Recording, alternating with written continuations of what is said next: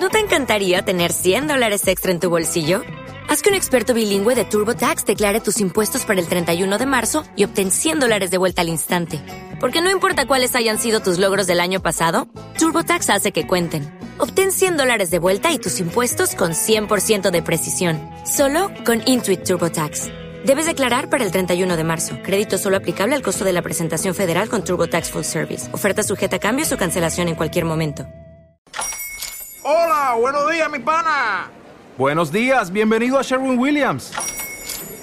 ¡Ey! ¿Qué onda, compadre? ¿Qué onda? Ya tengo lista la pintura que ordenaste en el ProPlus app. Con más de 6.000 representantes en nuestras tiendas listos para atenderte en tu idioma y beneficios para contratistas que encontrarás en aliadopro.com. En Sherwin Williams somos el aliado del PRO.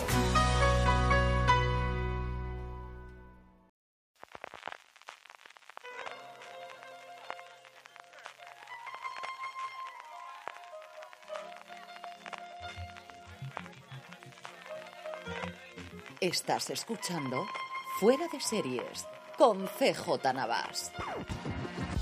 Bienvenidos a Top, el programa de Fuera de Series donde hacemos estas listas relacionadas con las series de televisión que tanto nos gustan. Como todas las semanas tengo conmigo a Jorge Navas. ¿Cómo estamos, Jorge? ¿Qué tal? Muy bien, aquí. Encantado de charlar un ratito más. eh. Y Este también a don. Carlos. ¿Cómo estamos, don Carlos? Pues nada, más de bien. Aquí, aparte un auténtico bueno. Como anunciamos la semana pasada, si la semana pasada era sobre cómics, está sobre novelas. Vamos a hacer igual que la semana pasada estos dos top 5. Por un lado, las series basadas en novelas, basadas en literatura que más nos han gustado. Y por otro lado, las que están por venir. Algunas de ellas anunciadas, que además la podéis leer todas en fueradeseries.com, el artículo de Marichu Lazábal que ha realizado eh, precisamente contando todas las, adaptaciones de novelas que nos llegan o creemos que nos van a llegar durante este 2021 o aquellas que nos apetecería muchísimas ver. Jorge, ¿cuánto te ha costado hacer las listas?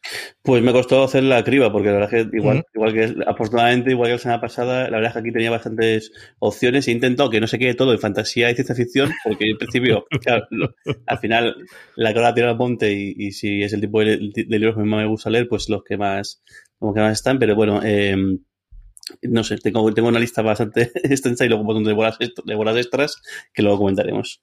Ya te don Carlos, ¿cómo ha sido la cosa? También tengo bastantes listas. Hombre, en las que eh, eh, eh, lo que he conseguido algunas de esas antiguas que no podréis decir de ninguna forma, que no, no podréis vosotros chafarme, no como el otro día que me chafáis 3 o 4, y de las modernas, hombre, más que nada he visto pues cosas que me gustaría a mí ver eh, clásicas y tal. Ahora lo comentaremos.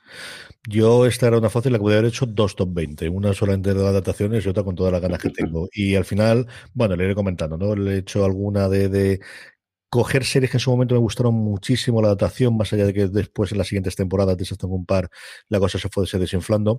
Y luego en la parte por venir, algunas de las que ya están confirmadas que va a haber, y luego, bueno, pues alguna cosita de, de las que estoy leyendo. Al final es aquello te he muy de culto de lo nuevo. De hecho, tengo dos, las que están en lo- en los últimos puestos, luego los contaré, que son las dos, dos de las novelas que estoy leyendo ahora mismo mm, precisamente. Y es que, bueno, luego lo voy contando y así no adelantamos absolutamente nada.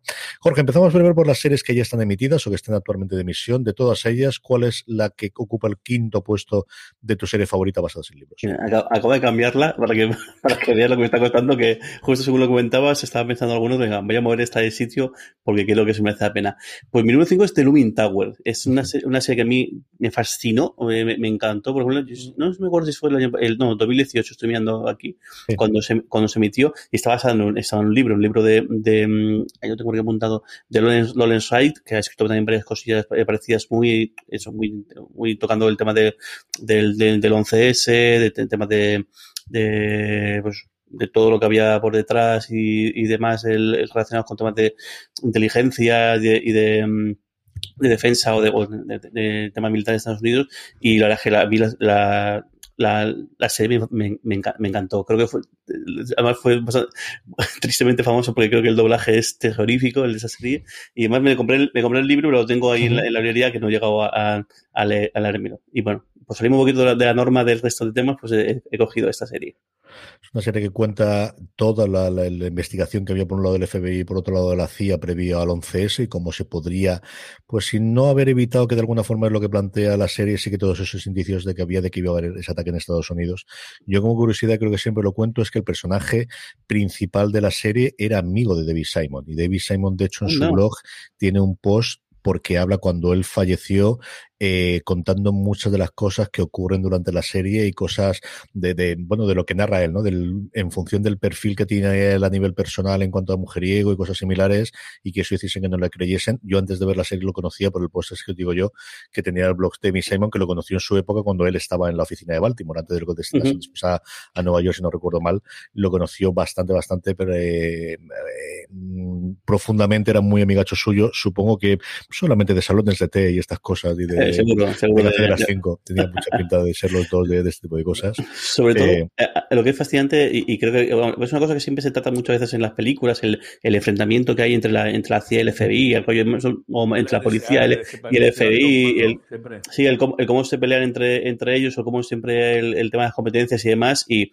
y, lo que en algunas series a veces, eh, sobre todo los procedimentales policíacos, que siempre es la pelea del FBI sí. o de, o de la o del la ATF con los propios policías y demás, que parecen más bien hay una pelea de egos. Aquí lo que, lo que realmente ves es eh, que, esa, que no es una pelea de egos, sino que es una cosa que va muy, muy, muy arriba y que tiene consecuencias, pues, terroríficas. Y bueno, y el caso presidente de Gui, lo que cuentan, básicamente yo no sé si, si tanto evitar o no, pero sobre todo el hecho de que, de que no hicieron nada para, para, o sobre todo eh, no puso nada de su parte debido a una peleita entre, entre agencias que podrían haberse pasado información y haber, haber, no sé, haber actuado de otra manera. Sí, es el tema de la jurisdicción que yo creo que lo aprendemos gracias a los procedimentales americanos. Es una palabra que sí. utilizamos solamente para hablar de las competencias entre el FBI y la ATF, o entre la DEA, o entre el Homeland Security, o entre las distintas policías cuando pasa en Los Ángeles hasta que llega al condado y a partir de que llega a la ciudad, que es una cosa que me preguntases a mí, entre la diferencia de la Policía Nacional y la Guardia Civil, pues igual te lo sabría decir, pero no tengo más claro, tengo mucho más claro la diferencia entre el condado de Los Ángeles y la ciudad de Los Ángeles que la que tengo de la Policía Nacional y la Guardia Civil, ya te digo yo. Don Carlos, tu quinta. Pues eh, preparándome, porque yo, claro, ya sabéis que me documento, preparo, invierto varias horas. En, en Qué morro. No como otra gente que se dedica el último minuto a hacer una lista. Un día vamos a poner vamos a poner público los mensajes del chat que tenemos para hablar de esto y entonces todo esto se irá al garete y lo, y lo, y lo sabes. Bueno, pues, Padre, resiste, sé fuerte. A, a, Dale. A esa tarea de documentación he descubierto, vamos, esta no pensaba decirla, vamos, no pensaba decirla porque desconocía que estaba basada en, en, en, una, en una novela, ¿no?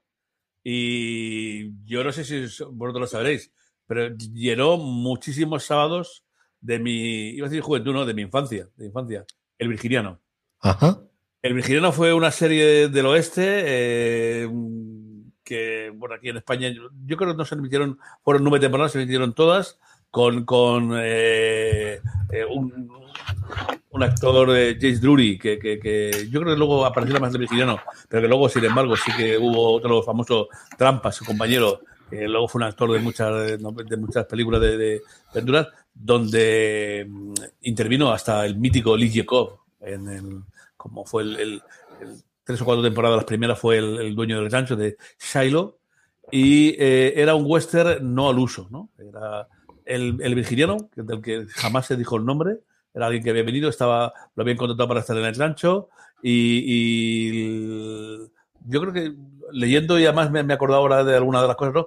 Cómo efectivamente trascendía la, el, el, cada, cada episodio era muy distinto de la de, de, de entonces, uh -huh. de, de, la dirigencia, perdona. Entonces había otra famosa que era la Caravana, Caravana era la, la, la otra que había famosa, o Bonanza, eh, que eran muy, ¿cómo diríamos yo? Muy locales, ¿no? Muy, muy, muy dedicadas a, a lo que sucede aquí.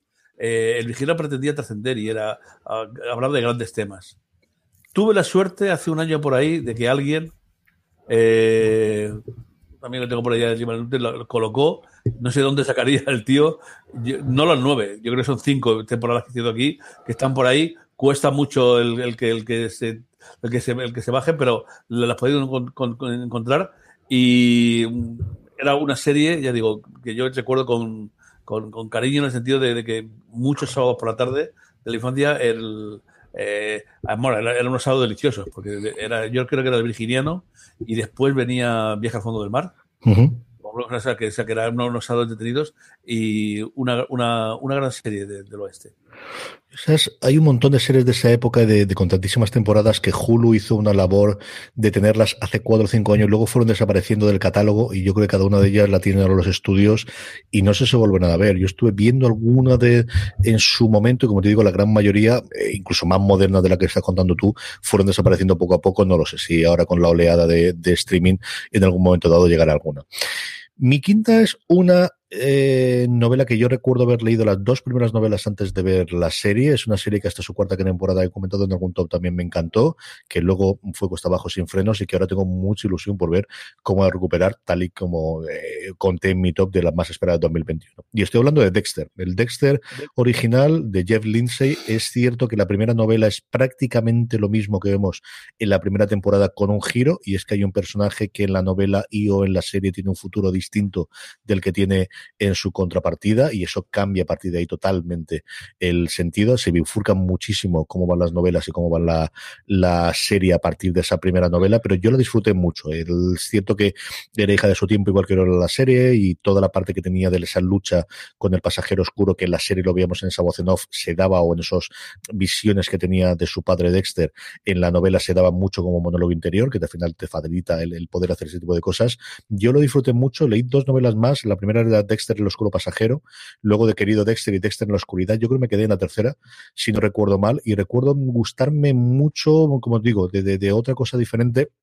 A día de hoy yo creo que ya hemos visto mucha cosa y ha visto mucho cambio, pero cuando se publicaron en su momento eh, Los Oscuro Pasajeros de 2004, es decir, hace ya 16 años cuando estamos grabando esto, era una forma distinta de ver una serie o un, una novela en este caso de, de crímenes, una novela de investigación, una novela de, de, persecuciones en las cuales el protagonista era a su, mismo, a su misma vez un asesino. No era algo tan habitual de verlo, como digo, en el 2004 antes de que, de que se estrenase. Yo hasta recuerdo leerla, yo creo que uno o dos años antes de que Showtime decidiese que iba a hacer la, la adaptación. Así que Dexter es la quinta serie de las ya emitidas, basada en libros, que más me han gustado a mí. Jorge, vamos con tu cuadro.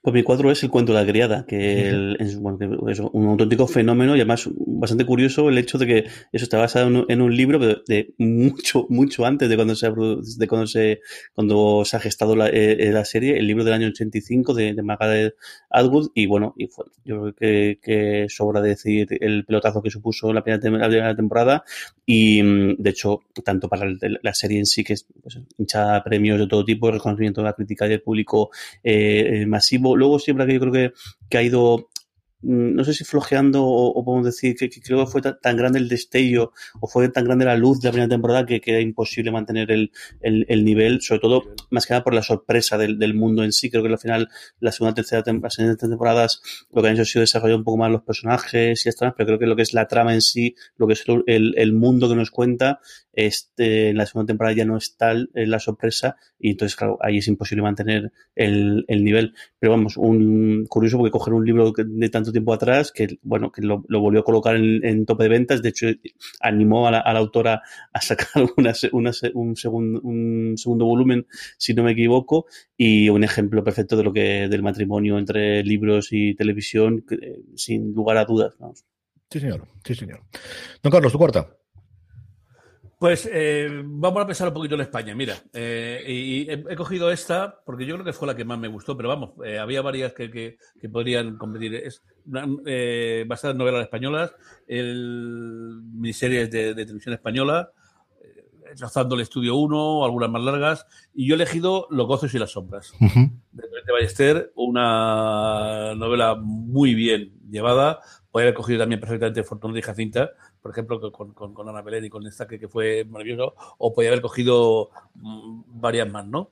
Eh, más que la serie en sí, me, me gusta el eh, reconocer, y me gustaría que quedase aquí, la enorme tarea que hicieron eh, los guionistas en, en, una época de, televisión española para eh, novelas y no tanto clásicas como, como actuales, llevarlas. Y el buen trabajo que tuvieron unos grandes directores que ya eh, ahora tenemos los, de, los de Hollywood que van a hacer series, ¿no? Pero aquí en España ya Mario Camus y algunos de, de, de los grandes directores de cine no tuvieron ninguna pega en, en, meterse a, a realizar series con unas grandes adaptaciones y unas muy buenas interpretaciones. Eh, yo digo, hay cuatro o cinco al menos que podíamos nombrar. He elegido esta de los gozos y las sombras porque Charo López en ella hacía un papel impresionante. Eh, Anabel lo hice también, ya digo, la otra que se he nombrado, que de esta como ejemplo. Además, esa yo recuerdo en la pandemia que volvió a recuperarla muchas de ellas, la dos, la fue emitiendo y que además tuvieron un gran éxito de audiencia y el descubrirlo, un montón de gente que no las conocía. pues eso. Seguro que, sí. Muchas de ellas están en el catálogo, en, en, en la carta en televisión española. ¿eh? Sí, fueron reponiendo, reponiéndolas, yo creo que prácticamente uno a la semana, o no me acuerdo si durante cada semana emitían una, una, una de, de habrá como 10 o 12 de grandes clásicos de la literatura española que hicieron adaptación en los 80, 90, 2000 en algunos de los casos de, de las que hay, sin irte a Cañas y Barro, ¿no? Pero vamos, relativamente más recientes sí, que hay bastantes, bastantes. Me había pasado Cañas y Barro también por, por, por, por y luego en los 2000 yo creo que hubo bastantes miniseries de dos episodios, tres episodios en alguno de los casos, que, que, bueno, que forman parte y que quizás son menos conocidos por el gran público y que al final están disponibles a la carta, como decía don Carlos, la gran mayoría las están subiendo también a YouTube, tenéis prácticamente todos, ya no solamente eso, sino puede ir hasta Lola Rafaela, están todos los programas de Lola Rafaela y de Ani los siete, si os queréis someter a esto y ver lo que es la historia de la televisión en España, es curiosísimo, porque estoy suscrito al canal este y de repente me aparece eh, El Hombre y la Tierra junto con el último programa de Lola Rafaela y es una cosa absolutamente delirante de canal. Justo hoy veía en Twitter que alguien comentando una entrevista, creo que es a Garci, y estaban comentando el, el hay cosas del programa este de cine que hacía, que hacía Garci en su momento. Era, era de, no, de cine, cine, del otro. El, de, el del otro, el, el, de Garci, bueno, que, que, era el que están ahí todos los, los, los prohombres de la, de la cultura fumando como cajeteros y, sí, sí, y, y, demás. Y, bebiendo y, bebiendo que, que, parecen agua, pero que realmente no deberían ser agua. Pues creo que, que, justo lo estaba comentando a, alguien. Cine, ¿no? El grande es el cine, justo. Y le, y le comentaba otro, dice, pues están todos en la página de, y claro, y es todo un shock verte ahí y decir, bueno, eso, primero, todo hombres, por supuesto, de un una, una, una, luz muy tenue, todos fumando como carreteros, bebiendo, y qué, qué, curioso cómo cambian los tiempos eh, para, para ver, y, y, no sé, y al final, sí que verdad que dentro de eso está muy bien, porque al final la gente conocía mucho el cine, y pues, estoy, estoy, seguro que mucha gente que, que, que, empezó a descubrir el cine, o, o que, o que para esto era, era, un poco como, como su lugar de peregrinaje, o su, su revista de, cultura de, turno, de formato audiovisual, pero es para menudo, menudo shock ver el formato de entonces. Yo creo que fue en el documental de los Billes que os conté, creo que había una de la entrevista eh, yo juraría que una entrevista que le hacían en la BBC y salían fumando, pero vamos, con las copas desde luego, pero fumando en medio y siento que da un shock. shock. Yo recuerdo el episodio aquel de Mad Men, más allá del tabaco, ¿os acordáis? En el que de repente están en medio del campo y tiran todo dentro del campo cuando están haciendo el picnic, es una cosa que sí, a día sí. de hoy, que no te digo que no se haga, pero que te sorprende un montón. Es cierto que cómo han cambiado los hábitos y cómo han cambiado las cosas. En los, en los paratorios, eh, eh, no sé si es en, en, Mad Men también o en una, en una serie de esa que sale, bueno, en Master of Sex, por ejemplo, que están por el hospital y están fumando y sin ningún tipo de problema ni, ni nada, y, y claro, es algo que, que hoy, en, hoy, en, día, fíjate, lo, el, el, yo lo recuerdo, es decir, yo recuerdo ir fumando en el, en el AVE y recuerdo ir fumando en el avión. O sea, yo todavía uh -huh. recuerdo esa parte de David, de, y no que me la hayan contado que la haya visto, ¿no? De haberlo hecho. No, claro, y recuerdo... luego empezó, y luego empezó a salir en la zona de no fumadores, pero bueno, que la, la no fumadores solamente era que a partir de la fila 16 para atrás eran no fumadores, pero claro, en la 15 para adelante eran fumadores, con lo cual si tocaba la 16, estaban fumadores, te gustaba o no te gustaba. Recuerdo eso, recuerdo las primeras, claro, estaría hablando yo en el 99-2000 es cuando tuvimos, en el despacho de la universidad, por supuestísimo, y antes de entrar a clase, por supuestísimo, y, y profesores en el instituto fumando en clase y en el colegio eso lo recuerdo, vamos, sin ningún género sí. de duda, sí, sí. ¿Cómo cambió los hábitos? Madre mía de mi alma. Mi cuarta es Normal People. Normal People está basada en una novela de tremendo éxito de Sally Rooney, cuya primera novela se va a adaptar, si no pasa nada, durante este 2021. Fue una de mis series favoritas del año pasado. Tiene dos interpretaciones absolutamente maravillosas de Paul Mescal y de Daisy Edgar Jones. Paul Mescal estuvo nominado al Emmy. Daisy Edgar Jones está nominada ahora al, al Globo de Oro, como con él y como Marianne, en una historia tremendamente simple que es de chico conoce a chica, chico tiene química personal y sobre todo sexual con la chica y a partir de ahí cómo evoluciona su relación en la que están totalmente empeñados en meter la pata, especialmente él. Es de verdad una historia tremendamente simple es que triste, no, es una historia como de las más viejas del mundo, pero tan bien contada, tan bien interpretada, tan maravillosamente hecha, a mí me fascinó cuando la vi en su momento, así que Normal People quería meterla, si no la habéis visto, está disponible en España a través de Start Play, en Estados Unidos es una producción de BBC eh, y luego eh, con Hulu, eh, también con Screen Ireland, porque la serie está rodada prácticamente toda en, en Irlanda, en Estados Unidos en Hulu, aquí la tiene Start Play, es una de esas pequeñas joyas de ese catálogo maravilloso que está organizando Start Play Starplay. Starplay, Filming y Apple TV Plus tienen menos contenido, desde luego, que los grandes monstruos, pero tienen cosas tremendamente muy bien seleccionadas. Normal People es la que ocupa el cuarto puesto de mis series basadas en novelas preferidas que ya hayan emitido. Jorge, vamos con tercera. Pues mi tercero es un grandísimo libro que se convirtió primero en una película bien, aceptable, divertida y luego en una serie mmm, sobresaliente. Y seguro que ya con esto ya seguramente que José lo ha acertado. Friday Night Lights. Esta historia de un equipo de, de fútbol de, de, de, instituto, el cual, tal y como está en, en, el, en el libro, el, el la sorpresa es que cuando descubrió que, que los, los Premium Panthers, si no me equivoco, obviamente son, eh, eran capaces de meter a, a más de 15.000 personas en, en, su estadio de fútbol siendo un equipo de, de, instituto, era algo que bien merecía la pena investigar y saber qué pasa, qué, qué pasaba ahí. Y bueno, pues este es, ahí se el nombre del autor por completo. No lo busco, pero eh, justo. Bien el apellido, el Ben no sabría decirlo, pero te lo miro mientras. Nada, nada, mejor que hoy para, para recomendar. Justo, ya, exacto. ¿No? Cuando estamos apenas a unas, a unas horas de que, de que la, la, la, Super Bowl, pues eso, el cómo este hombre se fue, decidió irse un año allí a, a ver que realmente por qué era, por, qué ocurría, ocurría esto. Eh, creo que luego, creo que no, no, va a poder volver allí nunca jamás, si no me equivoco, porque la gente no tuvo de gustarle demasiado las cosas como, no, como, como, como las contaba y cómo las explicaba, pero bueno, que el, el libro es una maravilla y además recoge el, el, eso, el, el cómo al final el, el, todo un pueblo se puede volcar en, en, un equipo de instituto, el cómo la tragedia de los, los, los ídolos de barro, de, de, gente que en un momento a otro, en un momento lo es todo y que luego lo es nada, y esto yo creo que sobre todo la serie lo recoge muy bien. Y bueno, pues la pregunta, la película, la película estuvo, estuvo bien, de Zotton yo creo que hizo un papel bastante, bastante digno y entretiene, pero lo que realmente es maravilloso es la serie, sin lugar a duda. Algunos de los actores y actrices que, que aparecen en la película rescatados eh, para uh -huh. la, la, serie, una serie que, que, fue golpeada como pocas por la huelga de guionistas eh, en cuanto al hecho de que les pilló justo por la, por la, por la mitad y de hecho tuvieron ahí un, un tonteo un poco raro para intentar en la segunda temporada sobre todo hacer algo que no era lo que, lo que había sido la primera temporada. Y luego creo que bien recondujeron bien el, el, el camino y en final si me equivoco fueron cinco temporadas cinco. con un cambio con un cambio brutal en el elenco y en la propia historia en la cuarta si mal no, no recuerdo. Y es una serie fascinante que te puede, es, además es la, yo creo que la serie esta que puedo decir es una, es una serie de, de adolescentes de, de un equipo de fútbol americano de instituto olvídate, o sea, no importa ni que sean adolescentes ni que sea fútbol americano, la puedes ver perfectamente si te guste el fútbol americano porque es una serie de personajes, de relaciones, de, de, lo jodido que es para alguna, una, alguna gente poder salir adelante, de sueños frustrados o de sueños eh, cumplidos y que está tan bien rodada y está tan bien interpretada y con y eso lo, te dejo para ti, con una pareja tan tan especial. Total y absolutamente. H.G. Bissinger, no me acordaba de, de, de las que tendrías, que como curiosidad era primo de Peter Berg, que es el que adapta, el que coge la serie, el que coge la novela, perdonadme, o la, el, el, libro, y lo lleva para a, a la película y posteriormente es el productor ejecutivo, aunque luego ya sería Jason K. Teams el que haría de showrunner. Ver se quedó él como productor y como creador de la serie y sería que Jason K. Teams el que después haría un montón de series más, eh, especialmente Brotherhood. El... Oh, oh, oh, ¿Necesitas ayuda? En O'Reilly Auto Parts te ayudamos. ¿Necesitas algún consejo? Te aconsejamos. Nuestros profesionales en autopartes están siempre disponibles para ayudarte a encontrar lo que necesites. Excelente servicio al cliente es solo una de las ventajas que ofrece O'Reilly Auto Parts. Los profesionales en autopartes. Oh, oh, oh, Auto Parts el, que cogería la serie hacia adelante. Don Carlos, tu tercera.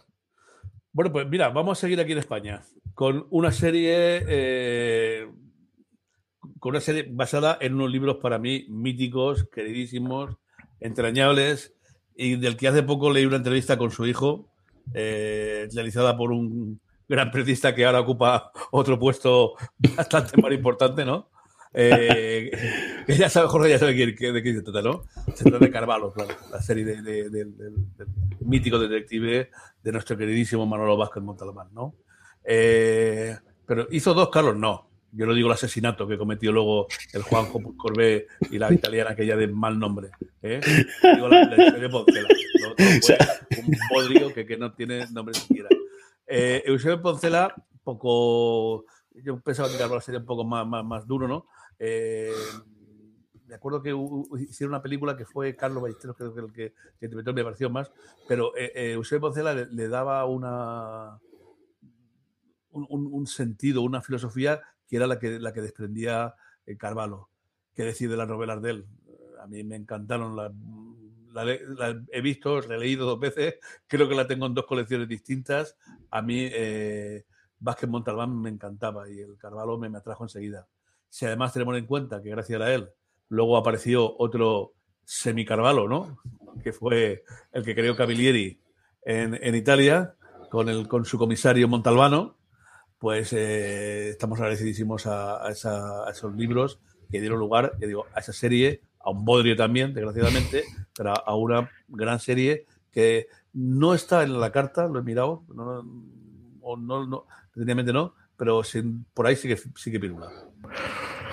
Mi tercera lo he contado Jorge antes y es El cuento de la criada. Yo me leí la novela justo antes en inglés, ya porque prácticamente todas las novelas sí están editadas originalmente en inglés, pero es que además en España está totalmente descatalogada, está totalmente desaparecida. Durante un tiempo HBO España habló de ella como de Handmaid's Tale y luego ya se ha quedado como El cuento de la criada y la primera temporada, desde luego, es la adaptación pura y dura de la novela, quitando el epílogo final que tiene la novela en el que eh, cambia un poquito el contexto y te cuenta un poquito de las cosas o, o te deja un poquito roto. Es una novela maravillosa, relativamente corta, no es nada, nada exagerada. Eh, deja mucho el mundo a tu imaginación, cosa que en la, serie es lo que comentaba Jorge, se empieza a hacer a partir de la segunda temporada de la, de la propia de, la adaptación de audiovisual. Eh, a mí me gustó muchísimo la novela cuando la leí, que yo desconocía por completo. Yo tenía referencias de ella, pero yo creo que no había leído absolutamente nada en ningún momento. Me fascinó la novela y me fascinó, yo creo como a todo el mundo, fue de esas series que llegan en el momento preciso, en el lugar adecuado. Fue un momento en el cual además cuando estaba Juego de Tronos, arrasó en los semi en su momento, en la primera temporada, y es cierto que después, pues eso, eh, refugió tan fuerte, tan fuerte la primera temporada que mm, cualquier cosa que fuese de bajón en la segunda y a partir de ahí funcionara. Hoy, este fin de semana pasado, precisamente publicábamos en Fuera de Series un análisis de qué está ocurriendo con la cuarta temporada, que está todavía hay pendiente, que se, ha venido afectada por como prácticamente todo por el coronavirus, que están esperando a ver qué es lo que ocurre con ella. Además, ha funcionado muy bien. O sea que hay demanda e interés por saber qué va a ocurrir con la, con la cuenta de la criada. Yo digo que hay. Yo creo que fue el primer gran éxito de estas compras de fuera de lo que venía de HBO en HBO España, antes de que llegase Chernobyl, que quizás fue la siguiente gran bombazo que tuvieron ese tipo de cosas. Desde luego, fue el cuento de la criada, la que ocupa el puesto 3 de mis top series basadas en libros mm, que estamos haciendo aquí. De hecho, he leído porque para, eh, dentro en la, entrada de Wikipedia y pone que está retomada para una quinta temporada, así que, mm. o sea, que, creo que... Acaba la quinta. Lo que está confirmado, si no me acuerdo si está confirmado, o al menos ya todos los rumores eran de la renovaban por una quinta cuando se concluía el, el ciclo. Eh, que es una de las grandes producciones además de MGM, ahora que se habla tanto de la compra o de la venta de MGM con el catálogo de, de de todas las películas de James Bond y de la nueva película que sigue sin emitirse y todo lo demás, una de las grandes propiedades que tiene que haber hecho dinero recientemente a MGM precisamente ha sido el cuento de la criada. Jorge, vamos con tu segunda. Pues el segundo va Buenos Presagios, o Good Omens en su idioma original. Este es pues, uno de mis libros favoritos, eh, escrito en su momento por, por Terry Pratchett y Neil Gaiman en, un, en una combinación que además se nota que escribe cada, cada, cosa. Yo, yo, creo que cuando lees el, lees el libro o quién ha aportado cada, cada parte del libro. Y no sé, es que yo es el libro que más he regalado en mi, en, mi vida. Y de hecho, salvo el periodo en el cual se descatalogó, en el cual no hubo manera de, de, de, conseguirlo, pero bueno, luego pasado, pues, yo fueron 10 o 15 años que no estaba, no iban a conseguirlo, el, se volvió a, editar y luego encima con la, con la serie, con la adaptación de eh, a serie que hizo Amazon a manos de, de Neil Gaiman, que según nos cuenta fue uno, una de las últimas conversaciones que tuvo con, con Terry Pratchett le dijo que, que, por su parte tenía toda libertad absoluta eh, para convertirlo en serie. Además es una cosa que, que estuvo, sobre todo Terry Gilliam estuvo detrás de intentar hacer una película, una serie sobre buenos mm. hace mucho tiempo y nunca jamás consiguió ponerla en marcha. Y al final pues fue el propio Neil Gaiman el que dijo, bueno, pues ya que he empezado a cogerle gustillo a esto de, de hacer cosas, pues me, me voy a leer la cabeza. Y yo creo que al final salió un producto bastante, bastante decente. Yo, a mí me, gustó, me, gustó pues, quizá podría haber sido mejor en algunas cosas, quizá algunas cosas no te las esperabas como pero como tal, de hecho, creo que en Amazon funcionó muy bien porque incluso le, le parece que hubo un ofrecimiento en fin de hacer algo, de sacar una segunda temporada, que claro que sería todo sobre el vacío porque el, el, el, la serie empieza y acaba tal cual lo que cuenta lo que cuenta el libro. Y no sé si es algo que todavía está ahí eh, posible aunque imagino que este hombre estará bastante liado con ahora con Sandman. pero yo creo que funciona bastante bien. Yo creo que más lo promocionó, promocionó mucho mucho eh, Amazon en, en, su momento hasta el punto sí. de que en, en, Reino Unido los paquetes de Amazon venían con impreso con publicidad de, de Good Omens con un elenco espectacular que además es muy gracioso ver las entrevistas porque el, en el caso de John Hamm decían yo no sé qué hago aquí exactamente, yo estoy encantado con esto, pero exactamente no sé, no sé cómo he llegado a esto, pero me encanta la historia y me encanta el personaje que, que, que, que me han dado y no sé, yo es que no, no puedo ser aquí parcial, eh, no puedo ser imparcial porque... Ni tienes que serlo, qué leche. Claro, yo fui a esta serie con una sonrisa oreja a oreja constante, todo el tiempo. Y cada vez que hay un detalle y cada vez que, que tal recordarlo, y no sé, es que para mí es pues no sé, es que no, es uno de mis libros favoritos y, y, los releo siempre que puedo. Yo lo habré leído así como ocho o nueve veces seguramente. Y bueno, la tenéis en Amazon, si no la habéis visto, eh, merece mucho, mucho la pena la serie y merece mucho, mucho la pena el libro, por supuesto. No, Carlos, acércate un pelín el micro que tienes más a la boca, que creo que te cogerá mejor, porque como eso es muy peculiar, a ver si lo puedes poner. Si puedes, si no puedes, no, no te preocupes. Que te está cogiendo un poco bajito, luego lo intentaré ajustar en edición. Vamos con tu dos. Mi dos, venga, voy a ponerme clásico, que luego la siguiente voy a tener que hacer mucho clasicismo. Una serie que fue mítica, eh, con unos libros eh, magníficos de un grandísimo Robert Graves. Eh, yo, Claudio. Yo creo que esa serie abrió los ojos aquí en España. Yo la tengo, yo la te, creo que la tengo en, en, en, dos colecciones distintas de DVD y la tengo grabada también, ¿no? Pero el actor, el, el que hacía de Calígula y, y, y, el gran actor este, eh, y, y, ese estilo inglés, ¿no? De, de las series, eh, que luego cuando lo, cuando lo, lo, ves dices, bueno, pues eh, era muy, muy de... Muy, muy, muy teatral, ¿no? Muy de, de pequeñas habitaciones, no, no, había grandes escenas. El, el mercado parecía casi la, la, la, esquina de tu casa, que no, no, no, no era grande, ¿no? Pero, joder, qué, qué, qué, qué pedazo de interpretaciones y sobre todo es que eran unos libros impresionantes impresionantes. De Robert Graves, desde luego yo, Claudio, tienes que leerlo, pero luego tiene dos o tres cosas por ahí, un tomazo entre ellos que hace poco se, se, se editó en España, de verdad impresionante. Eh, para los clásicos, ahora que está un poco de moda también, ya hay una, una serie nueva, ya hay una, una Bethany, la, la, la, la, nueva arqueóloga esta que está funcionando ¿Mm? ahí, ¿no? Eh, pues recordar aquel, mm, aquella época con sus con sus cosillas, eh, no parece que fuese muy objetivo eh, Robert Grace cuando escribió acerca de Calígula o acerca de Claudio sobre todo, ¿no? Que, no es, la historia no parece que lo deja tan bien como, como, como Robert Grace lo deja, ni fue tan inteligente, pero como, como atención, como el Derek Jacobi, el trabajo de, de, los actores, eh, quedó, y en España fue una auténtica sensación. Sí y se vuelve, cada cierto tiempo se vuelven un montón de ellos los círculos, cuando lo metió Filmin en su catálogo se volvió a hablar, y de varias conferencias y varias charlas en las que sacan algunos de los fragmentos, y yo creo además precisamente ese efecto teatral que dices tú, le ha servido muy bien con el tiempo, creo que si hubiese intentado hacer otra cosa, se notaría mucho más el cartón piedra, y como dijeron, no, mira, esto es una obra de teatro filmada, fundamentalmente, y es lo que tenemos aquí, y lo que tenemos son un grandísimo texto y unos grandísimos actores, yo creo que es una de las razones por las cuales al final aguante tantísimo tiempo después, eh, yo creo que de las cosas clásicas inglesas junto con Doctor Who para los fans de Doctor Who debe ser las cosas antiguas que más se siguen viendo a día de hoy de todas las cosas británicas. Mi dos es canciones de Hielo y Fuego o Juego de Tronos, como prefiráis. Y sí, vale, las dos últimas temporadas. Y digo las dos últimas porque yo creo que los problemas de la última temporada venían desde la penúltima temporada, o al menos ya se le estaban viendo las costuras desde ese lado. Pero qué camino, señores, qué camino. Desde la primera temporada, pasando por la boda roja, siguiendo por lo que queráis, en, especialmente en toda su, su, función, pero especialmente las cinco primeras temporadas. Y aún así, la tan denostada última temporada y la que yo creo que realmente la que más flojea, que la penúltima tienes momentos sencillamente maravillosos. Es mm, historia viva de la televisión, es la que cambia totalmente el rumbo de HBO, es la que crea todo el fenómeno de las sagas de fantasía, de ciencia ficción hasta cierto punto, pero fundamentalmente de fantasía, que luego Jorge nos contará de la que tiene ganas de ver, es decir, es la que se ve que una producción internacional rodado en doscientos y pico países cuando se podía hacer, que esa es la segunda eh, derivada de todo esto, con un plan de rodaje absolutamente mm, eh, loco de, de, de, de, cómo conformar toda esa serie de actores y gente que tiene que estar, los directores, y ahora te coges un bolo, esto de hoy en martes estaré en Croacia, hoy es estoy en estoy en, en, en, las tabernas reales, esto tiene que ser jueves, ¿no? Exactamente igual.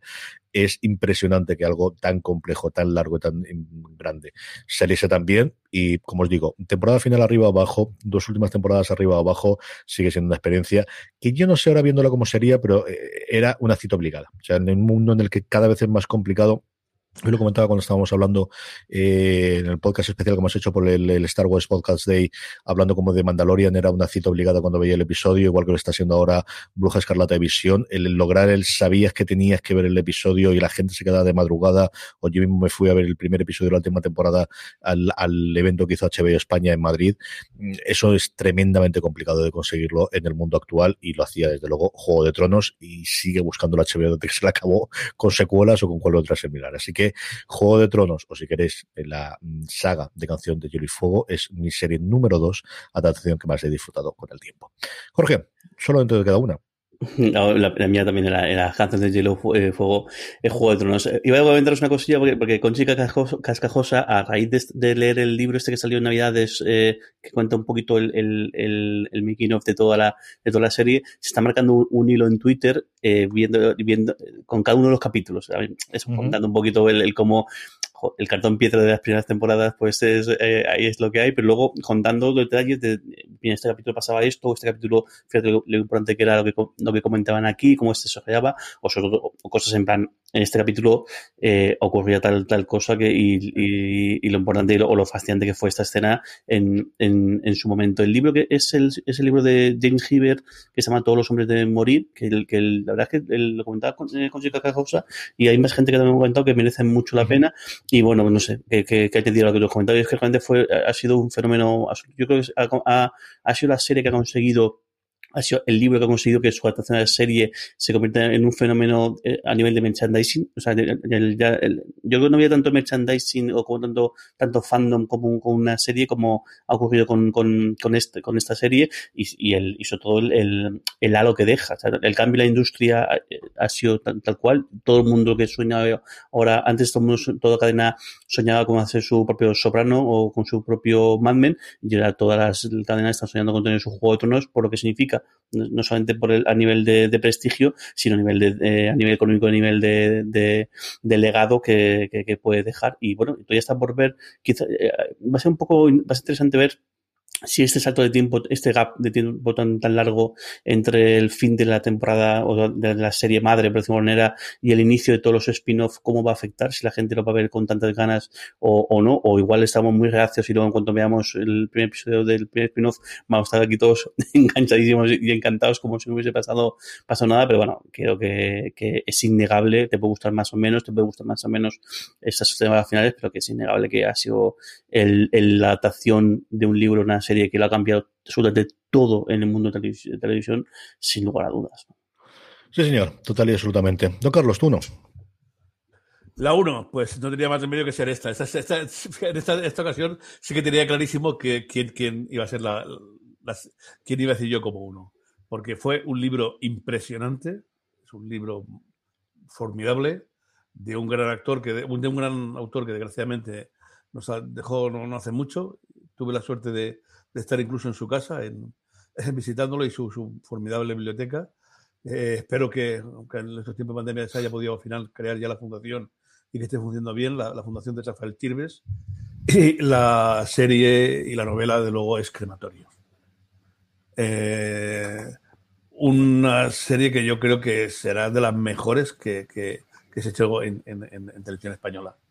Eh, a los Sánchez Cabezudo hay que agradecerles, es impresionante guion, eh, con una, una, gran participación, porque Chirves comentaba que, el, que le había encantado la, la, serie, había participado muchísimo, y con unos actores alucinantes, ¿no? El último, penúltimo trabajo, yo no, el último, el trabajo de, de un enorme José Sancho, una serie que destripaba lo que en España estaba pasando y que luego más tarde veríamos un poco más adelante, y uno de los exitazos de Canal Plus y luego la sexta cuando lo hicieron en, en, en, ya en, abierto, ¿no? Es un. Pasará desde luego, yo creo que ahora mismo está entre las tres mejores series que se ha hecho en televisión española. Hablamos muchísimo en su momento, tuvimos la suerte en, en, Fuera de Ser, lo recuerdo como si estuviese ahora mismo en Radio San Vicente los tres, de hablar con los hermanos Sánchez Cabecido largo y, y tendido sobre la misma. Eh, tengo muchas ganas de ver qué es lo que hacen después, después de que la zona, mm, yo creo, no, no llegase a la expectativa ni de lo que ellos esperaban, y yo creo que tuvo la mala suerte de cuando debutó, de la forma en la que debutó, cómo se estrenó y un montón de cosas. Y Crematorio yo creo que siempre es la historia de, de lo que pudo haber sido, ¿no? De, de, si Canal Plus hubiese apostado como posteriormente hizo Movistar Plus, de haber creado ese pequeño HBO, ese inicio de HBO, y no, fue un frenazo. Junto a ello, además, tuvo eso, fue, tuvo que fue de Jorge Sanz, que le funcionó relativamente bien, no los efectos de, lo que ahora tendría, y ahí tuvo ese parón de la producción propia, supongo por lo dinero de los derechos de fútbol y por traer las series especialmente de HBO, que en ese momento tenían la exclusiva, es que lo tenían todo. Yo recuerdo también decir eso precisamente de cuando la gente se cabrea de Movistar, decir... De prisa y del artista. Sí, de todos los problemas internos de... Ahora ya se han quedado hasta sin Santillana, sin nada. Porque yo he leído por ahí, y sin embargo las audiencias fueron buenas, ¿eh? un 4 y pico y un medio, 5% estando en el plus, ¿eh? Creo que fue el tercer o cuarto programa más visto del Canal Plus. O sea, que, me acuerdo que alguna vez comentamos nosotros, como no tenemos datos, no sabemos tal cual, ahora que sabemos los datos, casi un millón de espectadores, no estuvo nada mal la serie y podía haber sido el comienzo de una gran amistad. Como dice, pero vamos, luego el Canal Plus optó por, bueno, el amigo de la, de la Academia, el Severiano, optó por otras cosas y se fue todo a matar por ahí.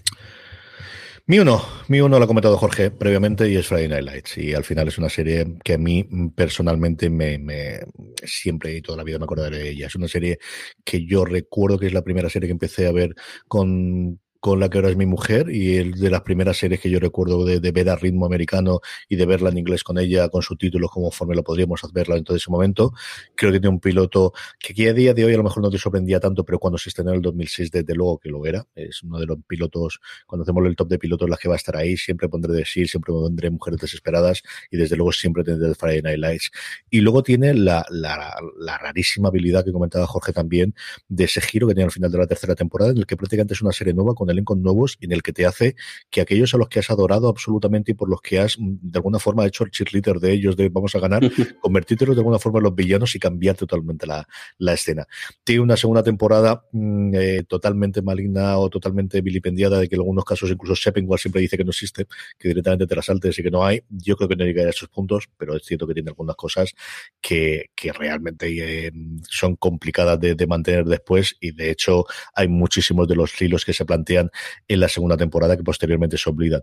Y como decía Jorge, tiene unos intérpretes sencillamente maravillosos, pero es que los tenía al principio, los mantuvo hasta el final, porque al final siempre tienen pues, esa, esa eh, o esa unión entre los, los entrenadores, entre Mrs. Coach y Mr. Coach, pero es que el elenco de jóvenes es que tenemos Julian con Mollet Smith, que la hemos visto recientemente en, en ah, señor, en Territorio Lovecraft, nació de ahí, tiene un papel sencillamente apabullante. Es que Taylor Kitsch, que a mí me parecía alguien que se iba a comer totalmente Hollywood, es un papel apabullante que tiene como Tim Rickens. Algunos que han seguido más carrera, otros que no, todos ellos que parecía que le iban a tener desde luego durante muchísimo tiempo. Jesse Plemons quizás es el que mejor ha mm. tenido carrera posteriormente.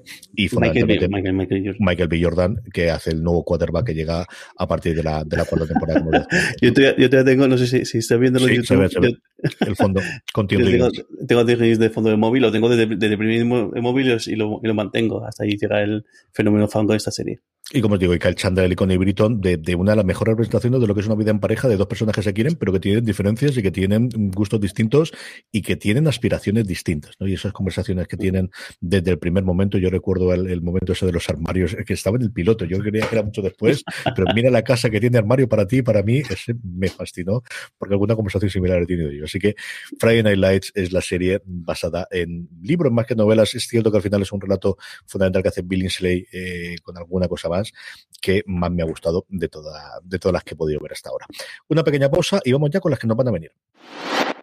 Estamos ya de vuelta, Jorge. ¿Esta te ha costado más o menos hacerlo que el anterior? Este me ha costado más o menos lo mismo. Lo que pasa es que eh, aquí también tengo que mover alguna de, sitio y no descarto que ponga alguna, alguna, alguna más en esto, sí. Cuéntame tu cinco. Pues mi cinco es Fundación, que yo llego, llego un poco tarde a la, a la fiesta, todo, todo, todo, se ha dicho, porque yo sí que leí en su momento, eh, porque me gustaba mucho el, el- era el club de las viudas negras, el club de, de los, no, el club de, las- de los viudas negras, no sé.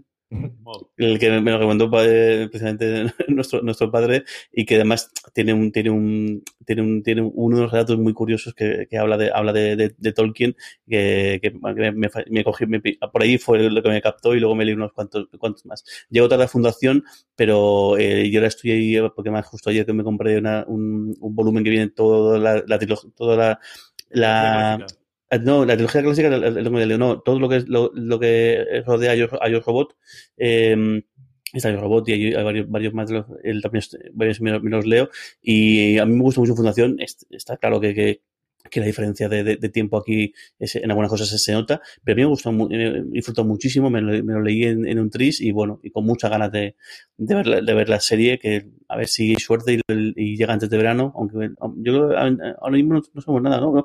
O sí que sí que dijeron que sea para primer semestre o primavera. No yo No sabemos absolutamente nada. Parece que estaría todo grabado, que estaría en postproducción, pero en cuanto a fechas, no. Es cierto que Apple ha ampliado el periodo gratuito que ya habían ampliado previamente hasta julio, si no recuerdo mal de memoria, pero no sabemos absolutamente nada de si va antes, va después, va verano, va exactamente qué. Se anuncia que puede haber una keynote para marzo, si no pasa nada, no sé exactamente si para presentar alguno de los nuevos Mac con, con el nuevo procesador de, Apple. Yo me maligno que puede ser un eso o el, iPad Pro, que también está necesitado de, cambios. Igual en esa keynote se cuenta alguna cosa, se hace alguna utilización de cómo están todas las, todas las series. Don Carlos, tu quinta. Bueno, pues iba a decir otra, pero ya que se ha puesto ahí Jorge, digo, no sé que luego me la chafen. Yo no he dicho fundación, pero sí que voy a decir alguna de las que del, ciclo que has dicho tú, Jorge, de Aishabot, del Buen Doctor, de Simón.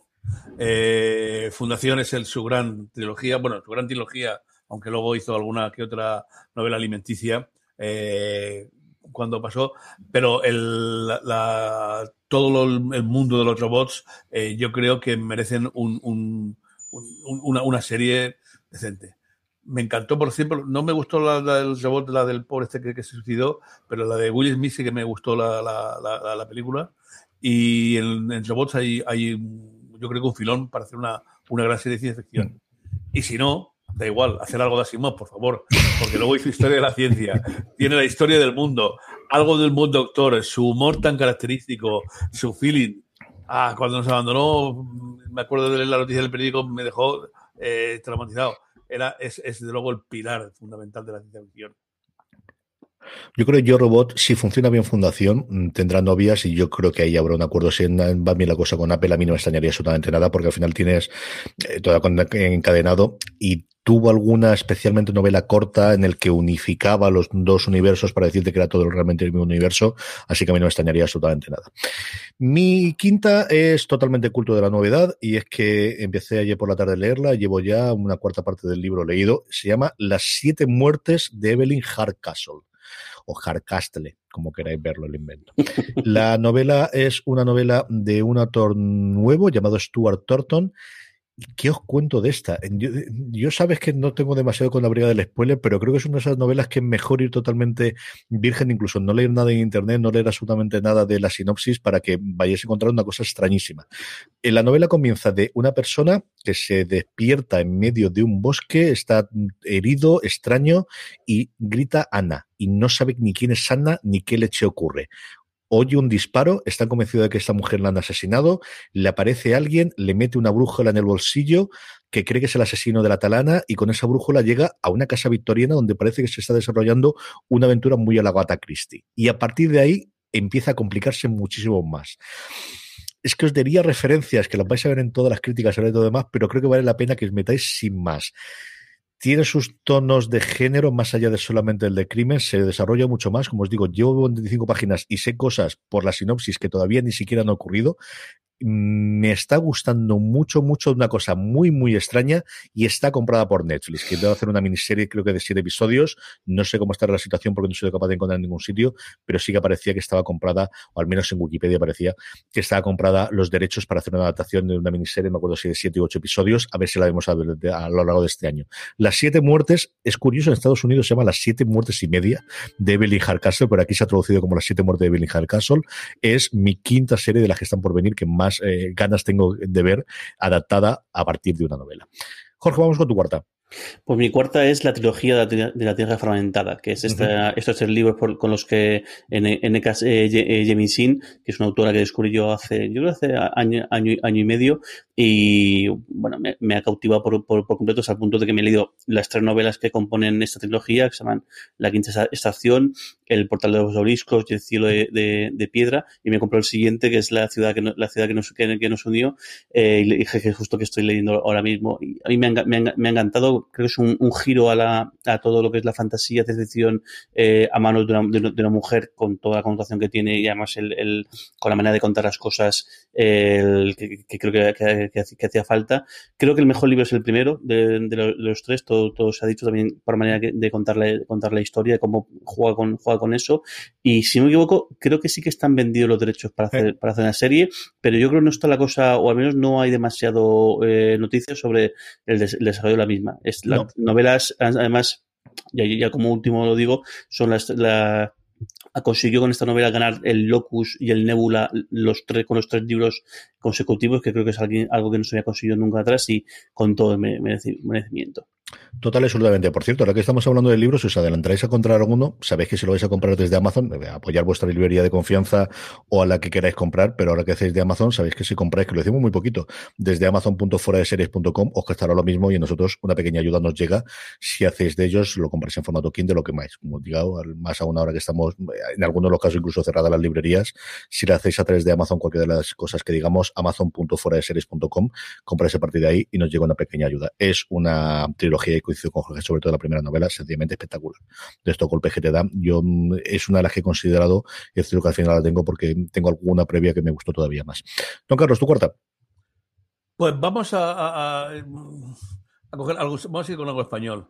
Y, tengo aquí dos para elegir, eh, porque algo policíaco. Antes hemos dicho algo de ciencia ficción, vamos a coger algo policíaco. Y algo policíaco me gustaría ver bien de Eduardo Mendoza, alguna de las tres o cuatro novelas que tiene, yo creo que daría con, las que tiene del desde el laberinto de las cinturas que fue una, una, película hasta las cuatro o cinco más que yo después daría para poner una serie, o vienen del, gran Andreu Martín. A mí Andreu Martín acabo de leer ahora mismo una novela de él, me ha parecido una, novela formidable sobre la España actual y tiene infinidad de relatos policíacos que darían para tener una serie. Ya existe una serie, pero de novelas, no de, de no, no de, de, de televisión basada en él.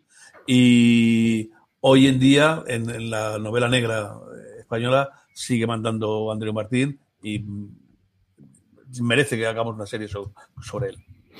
Yo creo que tenemos un montón de literatos de, novela negra y antes hemos estado Carvalho y cosas similares, de los cuales igual en su momento era complicado hacer una adaptación cinematográfica, pero yo creo que de hoy, desde luego, series podemos hacer un, montón, que al final en tradición ahí tenemos unos cuantos, igual que en ciencia ficción, que lo tonto, lo tonto tenemos unos cuantos. Mi cuarta es una colección de novelas, la última de ellas también es la que estoy leyendo junto con las siete muertes de Bellingham Castle, se llama La ley de la inocencia, y es la séptima novela de Mickey Haller, del Lincoln Lawyer, del cual se está haciendo una adaptación que originalmente iba a ir a CBS, pero que ha cogido finalmente Netflix, de lo cual me alegro, porque creo que va a poder meterse en, en que quizás si se metiesen abierto no se podrían meter. La serie va a estar Michael Connelly, eh, después de dejar vos de alguna forma ayudando, pero sobre todo la otra gran cosa que tiene, y además siendo una eh, serie de abogados, es que tenemos de vuelta a Kelly, después de hacer sus cosas con Big Little Lies, y después de hacer sus cosas con todas estas grandes producciones, especialmente para HBO, vuelve al lugar de alguna forma donde le dio dinero, en su momento con Alison, eh, con, con Ali McBeal, posteriormente evidentemente con Boston Legal, y tenemos a David y. Kelly volviendo a hacer una serie procedimental de abogados. Es un personaje fascinante y maravilloso. A mí Boss, porque al final llevo mucho más tiempo con él, pero Mickey Haller quizás es el, que es el más divertido, el más entretenido y el, más molón. El último libro que entiendo que si se alarga la cosa llegaremos en una tercera o cuarta temporada, empieza con él, con una circunstancia que ocurre y lo meten en la cárcel y estoy loco por leerlo. Lo que pasa es me ha llegado lo de casi por en medio y estoy ahí cambiando de uno a otro. Así que cualquiera o la adaptación de las novelas de The Lincoln Lawyer, hubo una película que hizo en su momento Matthew McConaughey que está bastante bien, que está bastante bien y esta continuación que vamos a tener, eh, como os digo, en Netflix, esperemos a lo largo de este año con un elenco maravilloso, pero sobre todo con David y Kelly a los guiones de showrunner de la serie. Así que esa es la cuarta serie, en este caso de serie de novelas que más ganas tengo de ver en la tele. Jorge, tu tercera. Pues voy con otra, otra trilogía y también otra trilogía del, del libro de literatura fantástica y que también se encuentra un, un, uno de mis favoritos en los últimos años y es la trilogía del, del asesino, la crónica del, del asesino de, de, Reyes, que son estos tres libros de, de Patrick Rothfuss. De momento solamente están a la venta hay, hay dos. Hay el tercero que es el primero es El nombre del viento, el segundo El temor de un hombre sabio y ese tercero todavía está pendiente por salir y que no hay manera de, de, de que ni siquiera de fecha, que es Las puertas de, de, piedra, que a ver si tenemos suerte y este año de una vez, de una vez sale.